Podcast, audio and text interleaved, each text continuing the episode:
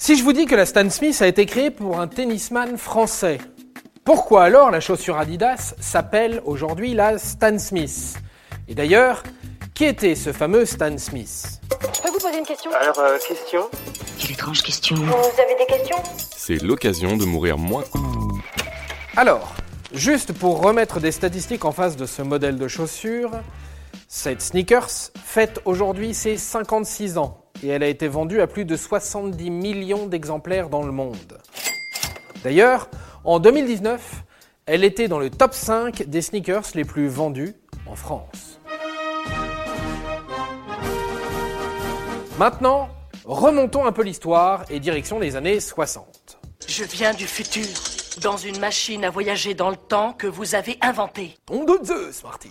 Au début des années 60, le grand patron d'Adidas décide de faire un modèle pour Tennisman. Pour cela, il demande à son directeur commercial de penser le modèle.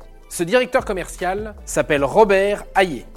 Et Robert Hayet est l'ancien numéro 1 du tennis français en 1956 et 1958. Il est triple champion de France en 55, 56 et 58. Joli palmarès. Et c'est pourquoi je conclus en criant, en criant Vive la France En marge de sa carrière de professionnel, il devient donc directeur commercial d'Adidas à partir de 1964. Il livre donc son petit design et signe là une énorme innovation puisque la chaussure est en cuir. Alors qu'à l'époque, ce sont les chaussures en toile qui trustent le marché de la chaussure de tennis. La Stan Smith s'illustre aussi par la petite languette verte et ses rangées de trous d'aération sur le côté. Le succès est immédiat et la marque envahit même le marché américain. Dieu existe. Et il est américain. Alors, pourquoi la Stan Smith a-t-elle été débaptisée? Pour le savoir, commençons par le monsieur caché derrière ce patronyme. Stanley Rogers Smith est un joueur pro-américain numéro 1 mondial de 1972 à 1973, vainqueur de l'US Open en 1971, vainqueur de Wimbledon en 1972 et vainqueur à 7 reprises de la Coupe Davis avec l'équipe américaine. Ses armes secrètes, le service volé et la relance, et il se distingue par son fair play.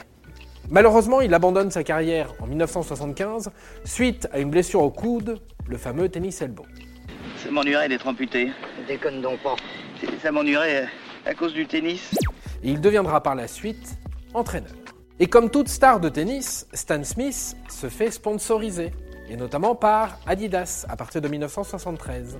En 1978, il débaptise l'Adidas Hayet par Stan Smith.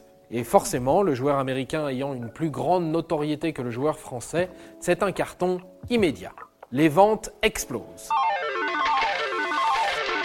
Et la chaussure blanche devient le modèle hip-hop, puis arboré par les artistes français dans les années 80 et 90.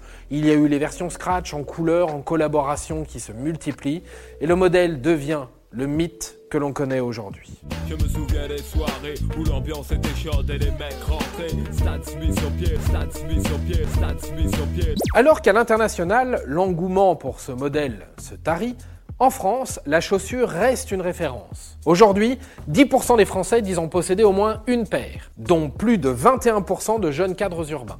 Donc, qu'on se le dise, même si Adidas fait régulièrement la blague d'arrêter la production de la Stan Smith, le modèle est encore bien là, infatigable. Et voilà, maintenant, vous savez tout. Au revoir, messieurs, dames. C'est ça la puissance intellectuelle. Sapristi Avant de partir, attends, j'ai un truc à te dire. Viens découvrir notre podcast sexo S'exposer. Deux minutes pour tout savoir sur la sexualité masculine.